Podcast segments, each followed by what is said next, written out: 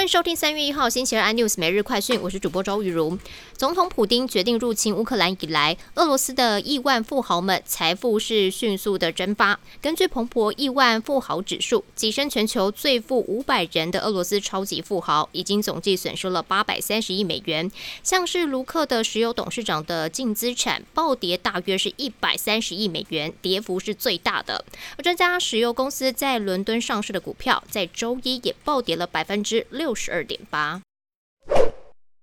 国际间在经济、体育对俄国总统普京制裁，世界跆拳道联盟也决定取消普京的荣誉跆拳道黑带九段。世界跆拳道联盟以“和平比胜利更珍贵”为宗旨，是谴责俄罗斯在乌克兰的军事行动，还指责了普京对无辜生命的野蛮攻击，违反了跆拳道运动的尊重和宽容的价值观。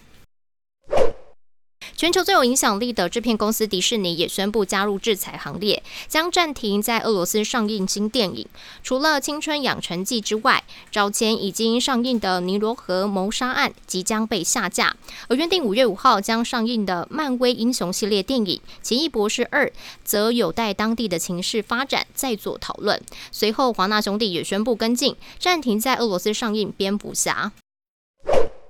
集团经营权烟消再起，长荣国际二十五号举行股东临时会，大房二子张国民和三子张国正结合了二房的李玉美的持股，取得了三席董事以及一席监事，比大房老大的张国华还要多。而现在外界就在讨论，张国华得先保住长荣钢铁的掌控权，否则在长荣海运以及长荣航空的地位恐怕是岌岌可危。更多新闻内容，请锁定有线电视四十八八十八 MOD 五零四三立财经。平台 iNews 或上 YouTube 搜寻三立 iNews，感谢台湾最大 Parks 公司声浪技术支持。你也可以在 Google、Apple、Spotify、KKBox 收听最新的 iNews 每日快讯。